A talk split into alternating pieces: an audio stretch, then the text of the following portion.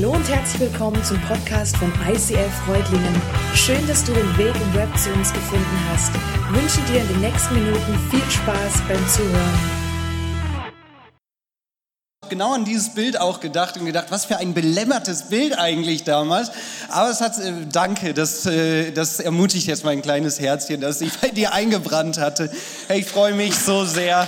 Vielen, vielen Dank für die Einladung an Mike. Ich freue mich so sehr, dass wir hier sein können. Und ihr, ihr hattet damals den Traum in Herrenberg, äh, was zu starten und ihr ähm, habt uns mit in den Traum reingenommen. Vielen, vielen Dank dafür. Das ist, das ist so mega. Deshalb freue ich mich wirklich auch, dass wir heute gemeinsam hier stehen. Und ganz ehrlich, ich, ich finde einfach, wir müssen es jeden Sonntag betonen, wie gut ist, dass wir Gottesdienste feiern dürfen in dieser Zeit. Oder wie gut ist, dass wir gemeinsam vor Gott kommen können.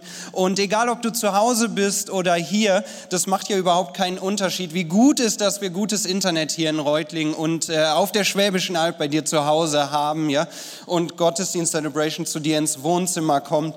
Ein paar Takte zu mir. Ich bin äh, David, bin, ich werde jetzt 29, so, das ist ganz stark 30, ne? Junger Vater, das ist so die Grenze, wo man, glaubt, schon so drüber nachdenken sollte, was sind so die nächsten Schritte im Leben. Ja, ich bin verheiratet äh, mit Kati. Wir haben noch keine Kinder. Wir haben jetzt erstmal gedacht, wir kaufen uns eine Katze, um zu gucken, ob wir äh, Verantwortung für ein lebendiges Wesen übernehmen können. ja, äh, bislang klappt's ganz gut. Äh, gestern Abend hat die in den Wäschekorb gepinkelt, ja. Also irgendwie ist die Erziehung so, wir probieren uns aus, ne, aber noch keine Kinder. Und ähm, wir haben interessantes Calling auch von Gott. Wir sind beide 50 Prozent äh, im ICF angestellt, machen beide 50 Prozent noch was anderes. Ich sage immer gute Gemeinde, böse Welt. Ich arbeite noch in der Steuerkanzlei, ja. Und das ist äh, richtig, richtig gut. Ich glaube, das ist auch das, was Gott so zumindest aktuell für unser Leben ähm, sich vorgestellt hat, ja. Und wir sind total äh, gespannt auch, dass das Leben in der Church mit Gott ist doch immer ähm, äh, spannend und wird nie langweilig, oder? Vielleicht geht es dir auch ganz genauso. Hey, ich freue mich, wir können, wir, wir sind, oder ihr seid in der Serie Culture. Es geht darum, Kulturen im Leben aufzubauen. Und äh, vielleicht denkst du jetzt, äh, du bist sowieso ein Kulturbanause oder sowas hat das mit deinem Leben zu tun. Das Witzige ist ja, du hast Kultur in deinem Leben, ob du es willst oder nicht. Ja? Allein die Einstellung zu sagen, ja, ich habe keine Kultur in meinem Leben, ist ja schon eine Kultur an sich, oder?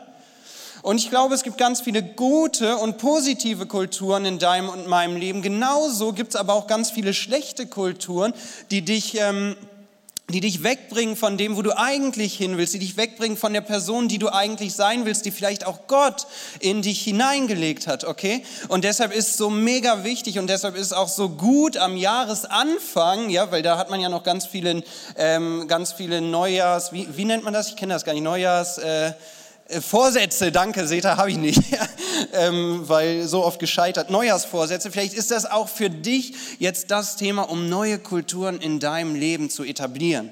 Okay? Und deshalb machen wir uns heute Gedanken über das Thema die Kultur der Authentizität. Und ich bin davon überzeugt, dass das ein Thema ist, was ganz viele in ihrem Leben falsch angehen. Insbesondere vielleicht bist du Christ und lebst mit Gott. Und ich glaube, wir haben völlig falsche Vorstellungen davon, wie wir authentisch unser Christsein eigentlich leben können. Okay? Deshalb ist mein Wunsch für dich und mich, dass wir heute ein Stück weiterkommen und sagen, jawohl, das ist eigentlich authentisch ähm, zu leben und ganz besonders auch auch authentisch seinen Glauben zu leben. Es geht darum, eine Kultur der Authentizität zu entwickeln. Und wenn wir zurückschauen auf das letzte Jahr und eigentlich auch auf das, was jetzt noch vor uns liegt, und ich hoffe eigentlich nicht mehr allzu lang, aber was bleibt, sind Glaube, Liebe und Hoffnung und keiner weiß, wie lange es noch dauert, ja, ist ja, dass Corona unsere Welt und unsere Gesellschaft, vielleicht auch dich, aber ganz bestimmt auch mich irgendwie verändert hat, ja.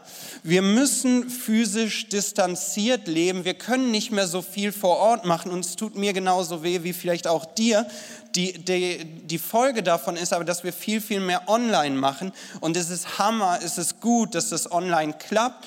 Aber ich glaube, es hat auch Gefahren. Ja? Und eine Gefahr, glaube ich, lauert auch in diesem Bereich Social Media.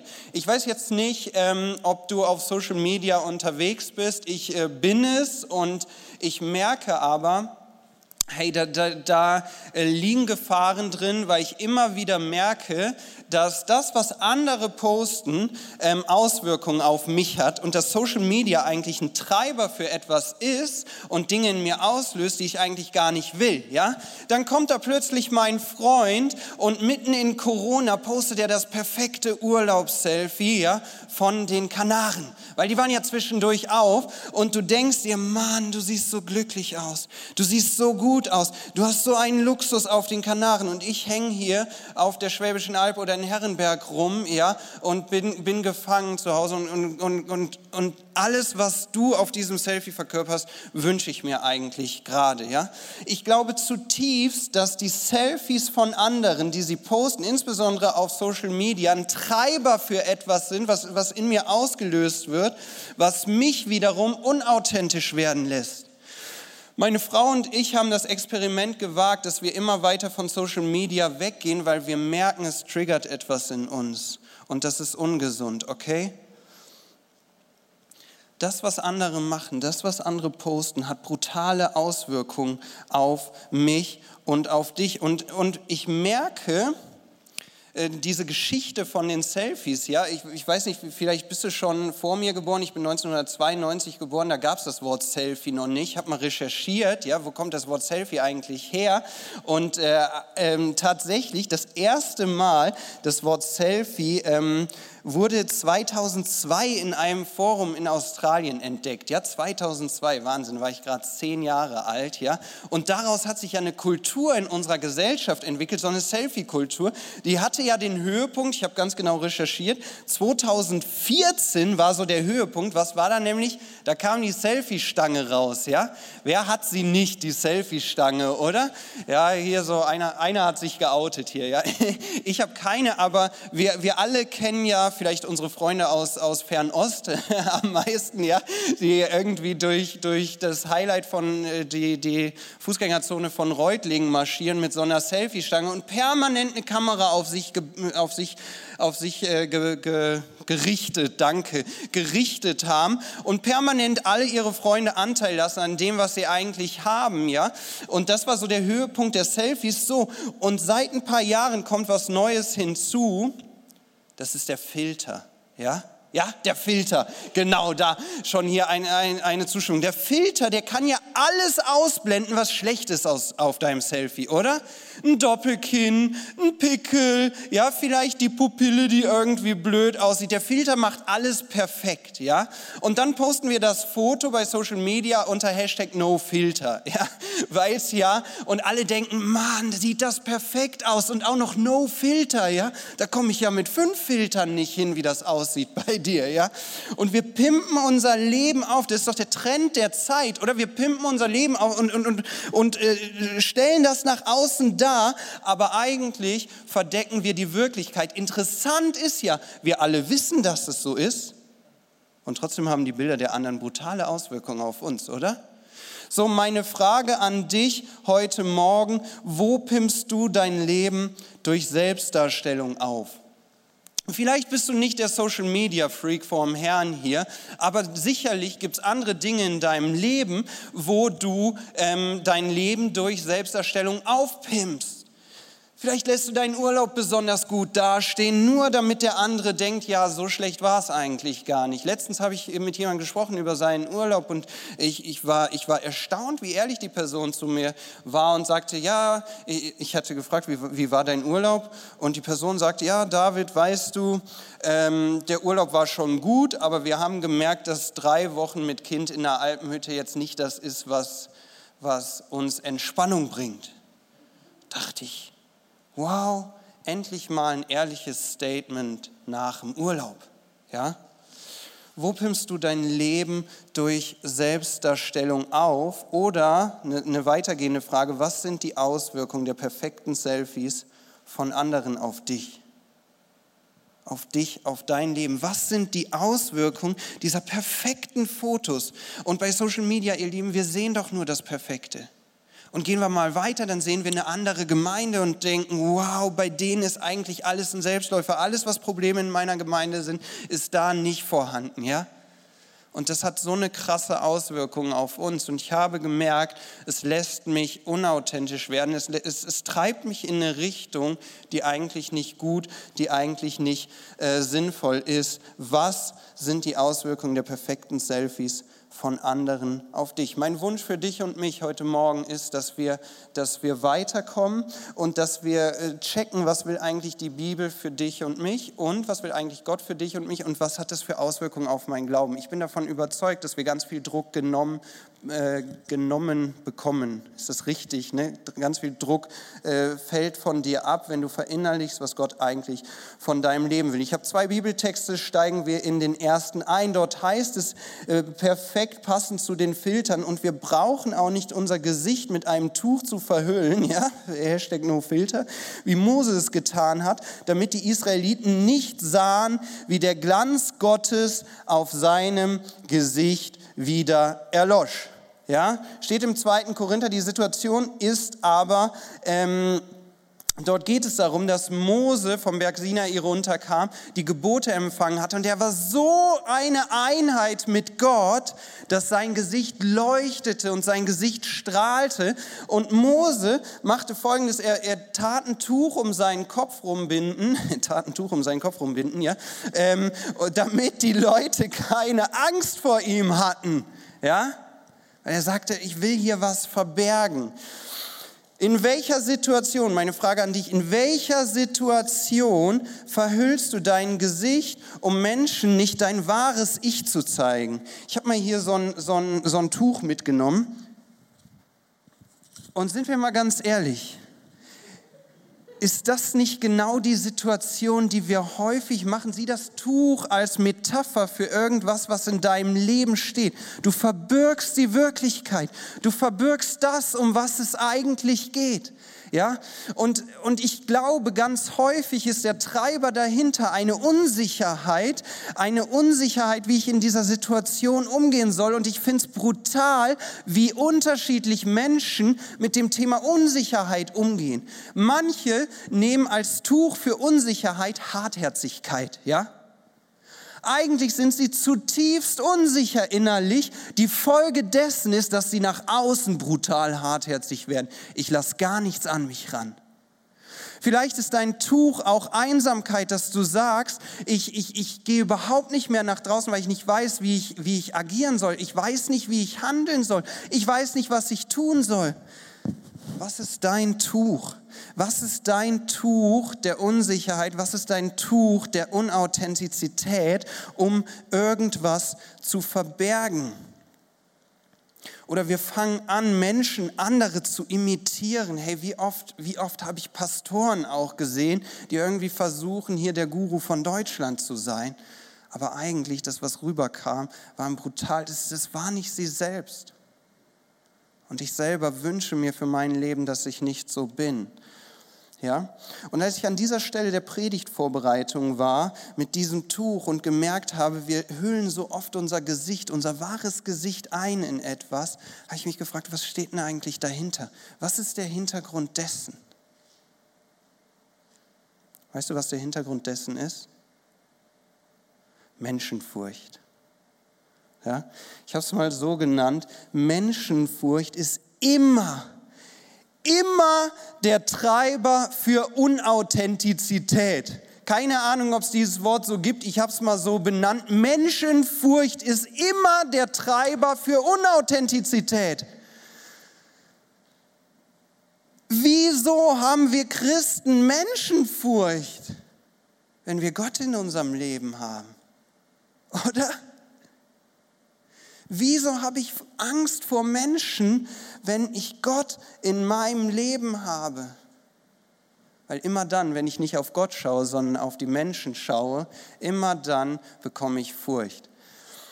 Ich wurde eingeladen, auf einer Konferenz zu moderieren. Ja? Ähm, mein Vater, der ist so übergemeindlicher Pastor und hat so eine Konferenz ins Leben berufen, K5 hieß sie. Ähm, und da hat er mich gefragt, mein Sohn, willst du mit mir moderieren? Ja? Und ich habe gedacht, okay, cool, äh, komme ich, komm ich mit, mache ich. Und das Witzige ist, wenn mein Vater mich anfragt, dann sind da die Leute, die mein Vater kennt und nicht die Leute, die ich kenne. Ja? Die Leute, die ich kenne hier aus Herrenberg und Reutling, die kennen mich als David, derjenige, der Pastor in der Gemeinde ist. Ja? Und als Pastor, das ist ja so ein Ehrentitel, da haben die zumindest schon mal einen gewissen Respekt vor mir. Ja? Wenn ich in die... Äh, ähm, in die, die Kreise meines Vaters komme, kennen mich die Leute als David, der Sohn von Martin. Ja? So am besten auch noch der 13-Jährige oder von mir aus auch 15-Jährige, der damals mit seinen Freunden eine Menge Mist gebaut hat. Wir haben eine Menge Mist gebaut, aber es ist nie schief gegangen. Ja, danke Gott. Ähm, und, und ich habe mich auch bis heute natürlich nicht weiterentwickelt. Ja, ich bin immer noch der 13- bis 15-Jährige von damals. So, das war mir nicht bewusst. Ich sagte meinem Vater zu und sagte, Vater, okay, ich moderiere mit dir auf dieser Konferenz. Und als ich dann da ankam, ich sah die ganzen Leute und ich sah, was sie äh, vor mir ausstrahlten, nämlich, dass ich der Sohn von Martin bin. Und eigentlich nicht so viel Respekt da war, ja. Was hat das in mir ausgelöst? Ich war brutalst verunsichert. Ich stand schon mal auf einer Bühne und habe vor Leuten geredet, ja. Und, und aber ich habe nur noch die ganzen Menschen gesehen, die alle dachten, ich bin der Sohn, ich bin ja auch der Sohn, ja, aber die mich nur als Sohn von Martin gesehen haben, nicht aber als, als äh, Pastor David oder so. Und das hat in mir eine brutale Menschenfurcht ausgelöst. Weißt du, was das in mir weiter ausgelöst hat? Dass ich brutal unfrei wurde. Ich habe mir nicht mehr Gedanken gemacht, was will Gott eigentlich, sondern ich habe mir Gedanken gemacht, was denkt denn der rechts neben mir? Vielleicht hat er die Situation von damals noch im Hinterkopf, ja, wo ich vielleicht ziemlich viel Scheiße gelabert habe, ja. Und da bin ich eigentlich heute gar nicht mehr, aber er denkt, ich bin heute noch genauso, ja. Menschenfurcht ist immer ein Treiber für Unauthentizität. Ich konnte nicht die Person sein, die ich heute eigentlich bin. Und das habe ich gemerkt, weil ich nur noch auf die Leute links und rechts geschaut habe. Okay, gehen wir weiter in diesen Bibeltext. Wie heißt es weiter? Aber nicht nur das, sie waren verschlossen für Gottes Botschaft. Bis zum heutigen Tag sind die Schriften des alten Bundes für sie wie mit einem Tuch verhüllt. Ja, wie cool ist das denn? Die Bibel legt sich selbst aus. Sie lesen es zwar, aber seinen Sinn verstehen sie nicht. Der Punkt für dich und mich aus diesem Bibeltext ist Unauthentizität. Unauthentizität verschließt sich immer vor der Wahrheit und sie verdeckt die Wahrheit. Wie oft habe ich gesehen, dass Leute versuchen, mit einem unauthentischen Verhalten irgendwas zu überdecken, was sie eigentlich nicht preisgeben wollen. Aber das, was sie ausgedrückt haben, war, sie sind ein ganz anderer Mensch, als sie eigentlich sind. Und mal ehrlich, da fühlt sich weder du fühlst dich gut damit, wenn du so agierst, noch ich, der dein Gesprächspartner zum Beispiel ist, okay? Das, da hat niemand was mit gewonnen. Als ich an dieser Stelle der Predigtvorbereitung war, habe ich gedacht, ganz ehrlich, wo sind wir, vielleicht du nicht, aber ich am unauthentischsten? Das ist da, wo es um meinen Glauben an Jesus Christus geht. Wie oft stammel ich rum? Wie oft schaffe ich es nicht, die gute und rettende Botschaft von Christus, die gute und rettende Botschaft vom Kreuz an Menschen weiterzugeben, die das noch gar nicht kennen? Und ich sage dir eins, hier vorne auf der Bühne zu stehen, ähm, ist easy. Ja? Hier vorne auf der Bühne zu stehen ist easy, wenn du weißt, viele hier denken es vielleicht genauso wie du. Aber im Eins zu eins Gespräch mit meinen Nachbarn, das ist hart. Und deshalb ist mir wichtig, dass wir in diesen Exkurs, dass wir heute diesen Exkurs wagen und uns die Frage stellen, wie kann ich denn eigentlich meinen Glauben authentisch leben? Ja? Wie kann ich meinen Glauben authentisch leben in einer Gruppe von Menschen, die nicht die gleichen Werte haben wie du? In einer Gruppe von Menschen, wo du vielleicht der Außenseiter bist auf deiner Arbeitsstelle oder sonst was, wo jeder weiß, das ist der Christ und wir alle denken, was für ein Schwachsinn. Wie kann ich in dieser Situation meinen Glauben authentisch leben? Und das ist ja ganz interessant. Christen versuchen die verschiedensten Methoden Aber ich habe das Gefühl, so oft scheitern wir kläglich. Ich nehme mich mal selber mit dazu. Wie oft scheitern wir kläglich? Und das Ergebnis ist ein unauthentisches Christsein. Hey Leute, davon will ich wegkommen. Ich wünsche mir, dass du das auch willst. Deshalb wage dieses Experiment und lass dich darauf ein, weil dieser Text, den wir jetzt lesen, der hat es in sich. Dort heißt es, bittet Gott, uns eine Tür für seine Botschaft zu öffnen. Dann können wir das Geheimnis weitergeben, das Christus uns enthüllt hat. Hier wieder dieses Bild. Enthüllt hat und für, für das ich im Gefängnis bin. Betet, dass ich meinen Auftrag erfüllen und dieses Geheimnis klar und verständlich verkünden kann. Situation ist, Paulus ist im Gefängnis, wie eigentlich ständig und immer. Ja, ist er im Gefängnis und daraus schreibt er einen Brief. So, und, und dieses entscheidende Bild bittet Gott, uns eine Tür für seine Botschaft zu öffnen. Standest du schon mal vor einer verschlossenen Türe? So vielleicht vor deiner Wohnungstüre und du hast keinen Schlüssel oder deine Autotüre und du hast keinen Schlüssel. Ja, ich hatte mein erstes Auto, Ford Focus, ja, haben mir alle gesagt, kauf dir keinen Ford, weil er fuhr fort und kam nie wieder. Ja. Äh, ging dann ein bisschen, ich, ich konnte damit fahren, aber dann gab es, das hatte einen Baufehler, das Auto und irgendwie, wenn du den Kofferraum zugemacht hast, konntest du den nicht mehr von der Hand öffnen, sondern du brauchtest immer einen Schlüssel, um den Kofferraum äh, aufzumachen. Völlig crazy, ja.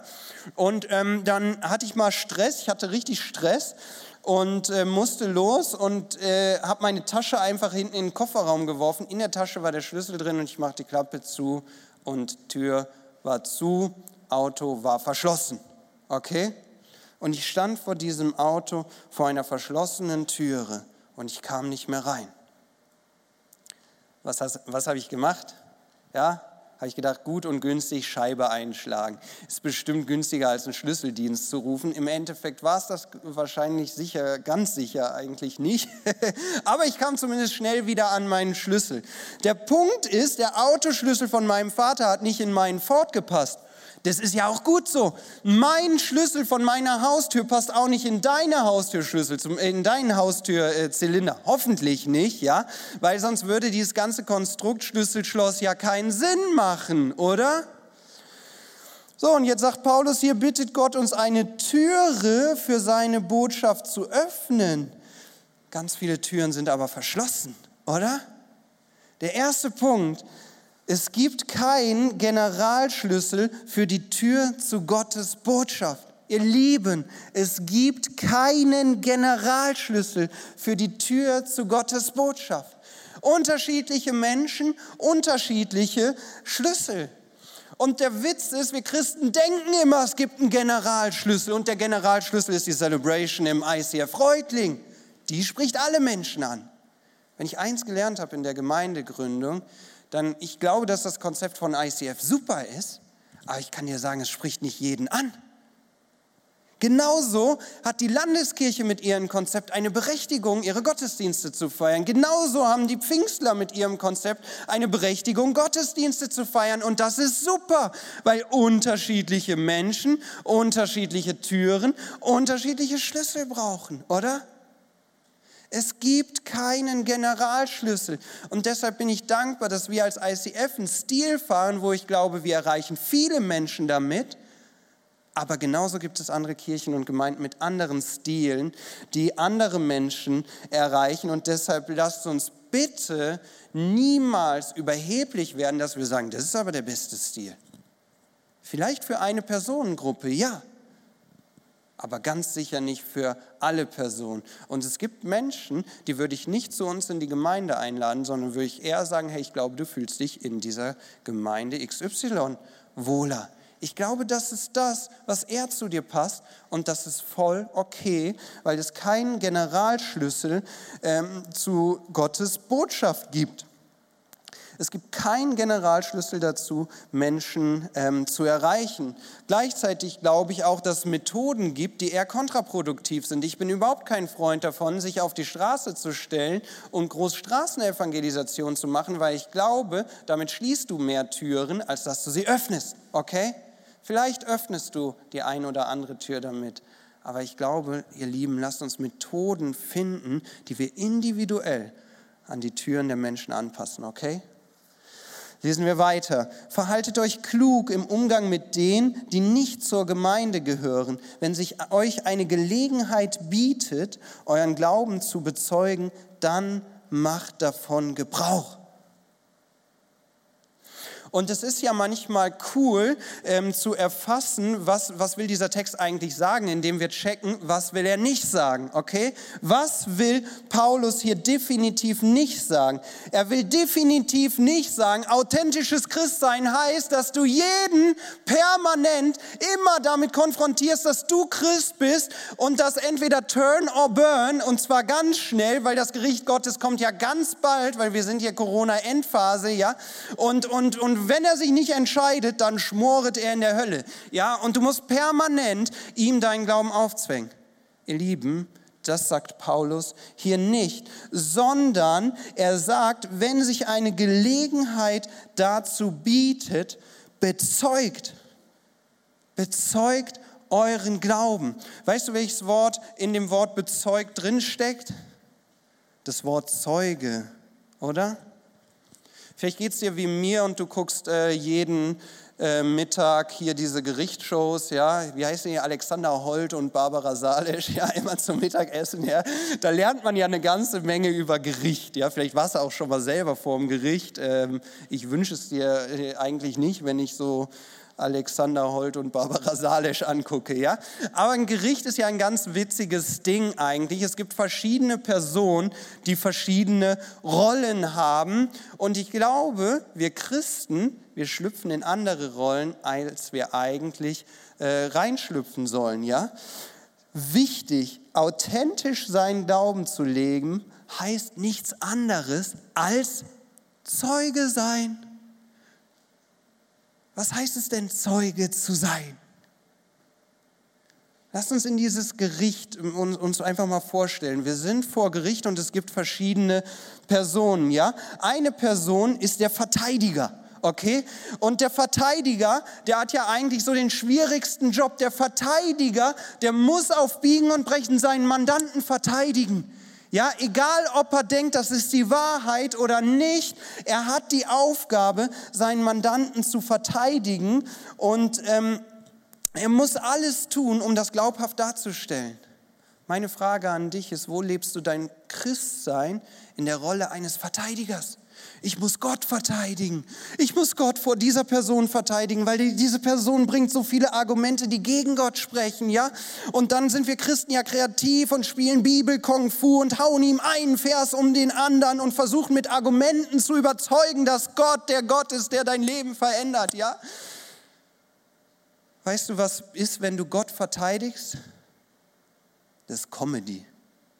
Brauchst doch nicht eine Person, einen, einen Gott zu verteidigen, der perfekt ist, der keinen Fehler hat, weil Gott braucht man nicht verteidigen. Jetzt stell dir mal die Situation vor und Gott beobachtet dich, wie du ihn verteidigst. Da denke ich mir manchmal, wäre ich Gott, würde ich lachen.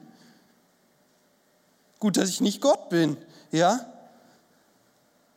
Und dann sind wir Christen ja auch noch so kreativ und machen Pimp Up My christliche Story. Und wenn ich nicht mindestens fünf Jahre Drogenkonsum und Prostituiertenkonsum in meiner Geschichte habe und dann eine 180-Grad-Wendung gemacht habe, bin ich kein Superchrist, ja? Du brauchst Gott nicht zu verteidigen.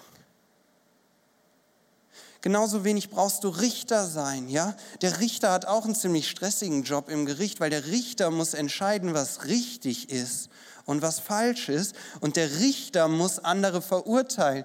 Also ich weiß nicht, was für ein neues Testament du liest, wenn du dich als Richter aufspielst, aber Gott oder jetzt auch Jesus ist ziemlich klar da drin.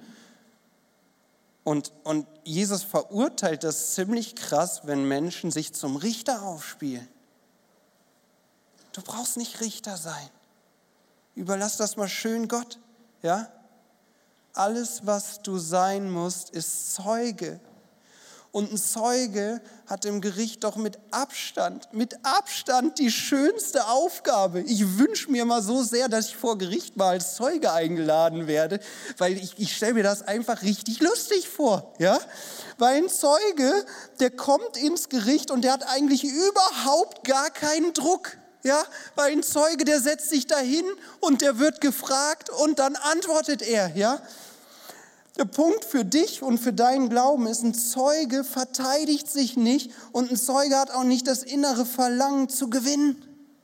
Mach dich frei davon, dass du Menschen für Gott gewinnen musst. Gott gewinnt die Menschen für sich selbst. Gott nutzt dich dafür als Zeuge dessen, was du erlebt hast. Aber du musst nicht die Menschen gewinnen. Wie gut ist das? Mal ganz ehrlich, vor jeder Predigt, die ich halten darf, denke ich mir, boah, echt Gott, damit willst du zu den Menschen reden? Und dann erinnert mich Gott dran und sagt, hey David, nicht du redest, sondern ich rede und ich nutze dich vielleicht dafür. Aber du musst nur Zeuge dessen sein. Ich bin derjenige, der redet. Ich bin derjenige, der eine Botschaft ins Herzen der Menschen bringt. Das machst nicht du. Und deshalb mache ich mich frei vom Druck.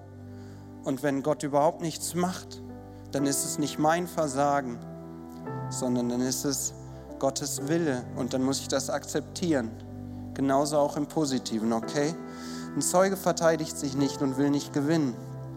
Das Zweite, ein Zeuge redet immer verständlich, oder?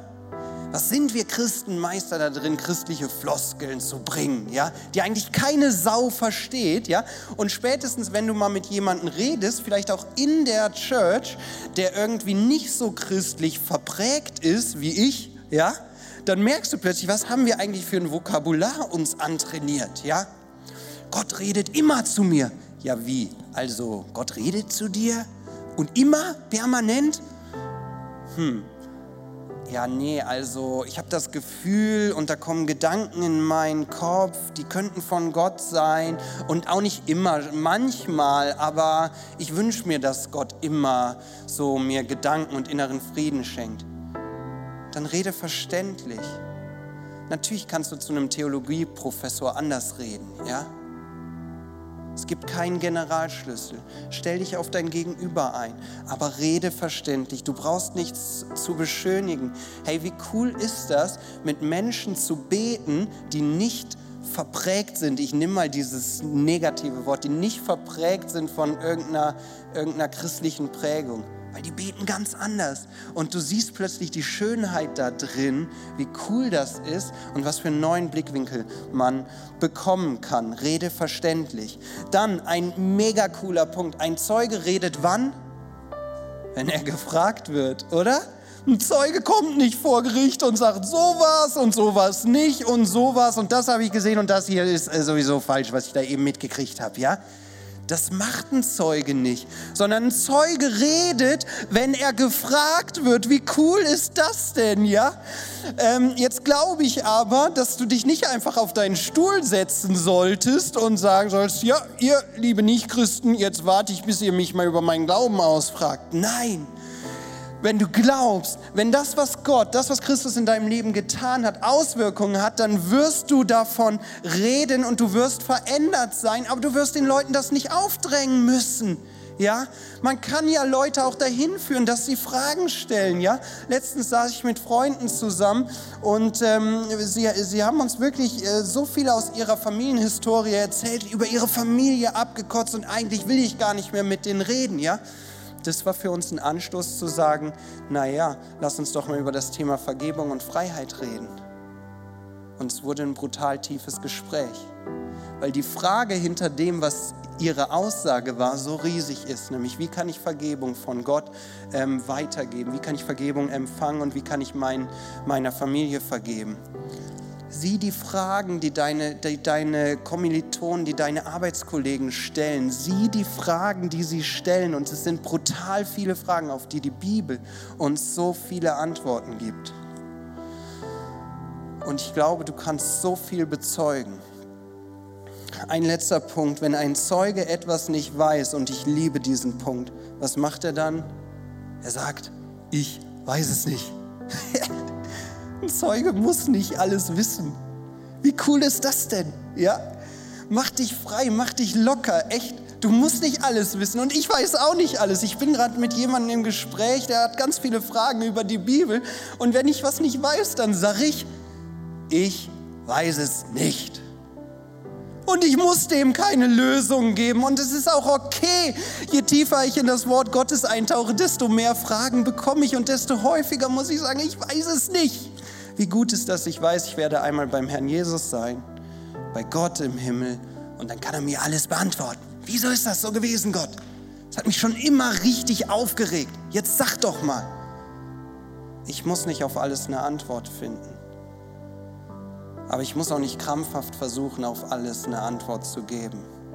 Wenn ein Zeuge etwas nicht weiß, dann hab den Mut zu sagen, ich weiß es nicht. Aber das heißt für mich nicht, dass dieser Gott nicht existiert. Das heißt für mich nicht, dass dieser Gott nicht erfahrbar ist, weil ich habe ihn schon erfahren. Wie gut ist das, oder? Lasst uns Lasst uns das Gehörte abrunden mit diesen letzten Versen. Wenn sich jemand zum Herrn zuwendet, doch wenn sich jemand zum Herrn zuwendet und nicht zu den Menschen, okay? Dann wird der Schleier weggenommen.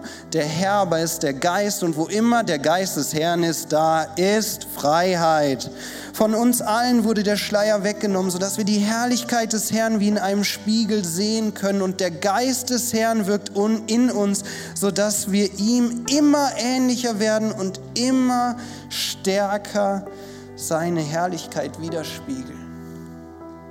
Mein Wunsch für dein und für mein Christsein ist, dass durch den Geist Gottes, durch den Blick auf Gott, auf das, was Gott in meinem Leben getan hat, dieser Schleier, dieser Filter der Unauthentizität weggenommen wird und ich dadurch authentisch und befreit leben kann. Weil das ist das, was Gott sich für dich und mich wünscht. Wenn ich all das, was wir jetzt in den letzten 30 Minuten gehört haben, zusammenfassen würde, dann merkt ihr den Satz, überwinde Menschenfurcht durch Gottesfurcht. Okay? Wir überwinden Menschenfurcht mit unserem Blick auf Gott und so leben wir authentisch in einer Welt, die andere Werte predigt, in einer Welt, wo so viel Schwierigkeit ist, in einer Welt, wo es so schwer ist zu bezeugen. Ich überwinde die Menschenfurcht durch die Gottesfurcht. Halleluja, lasst uns doch dafür beten, lasst uns aufstehen und, und wir singen oder wir, wir beten Gott an, ohne zu singen, hier vor Ort und zu Hause darfst du lauter als mitschmettern. Wie gut ist das? Ähm, du hast einen Vorteil, wenn du zu Hause bist, ja. Und wir beten dafür. Vielleicht kannst du auch zu Hause aufstehen, um Gott auszudrücken. Hey Gott, ich, ich möchte das erleben, wie du in mein Leben kommst, mir diesen Schleier wegnimmst. Jesus, wir, wir, wir danken dir dafür. Wir danken dir, dass bei dir kein Druck ist. Und wir danken dir, dass wir bei dir ganz, ganz befreit von dir, mit dir und durch dich leben können. Jesus, du kennst die Situation in unserem Alltag, wo wir leben, wo es uns oft so schwer fällt, authentisch zu sein, authentisch unser Christsein zu leben. Ich bete, dass du in diese Situation kommst, Heiliger Geist. Schenk uns in der nächsten Woche ähm, ähm, wie so Blitzgedanken in diese Situation reinzukommen, sodass wir befreit auftreten dürfen, befreit das sagen dürfen, was wir mit dir erlebt haben. Und Gott, wir danken dir, dass du es gut mit uns meinst. Wir danken dir, dass bei dir Freiheit ist. Das ist keine Floskel, sondern das, da möchten wir wirklich Danke sagen. Heiliger Geist, wir danken dir, dass du in uns Veränderungen schaffst. So bete ich für jede Person hier vor Ort oder am Stream, dass du uns jetzt neu erfüllst in diesem Song, den wir jetzt auch, auch wo wir dich mit anbeten, dass du uns neu erfüllst, dass du uns neue Kraft schenkst, dass du uns diesen Schleier wegnimmst. In Jesu Namen beten wir all das. Amen.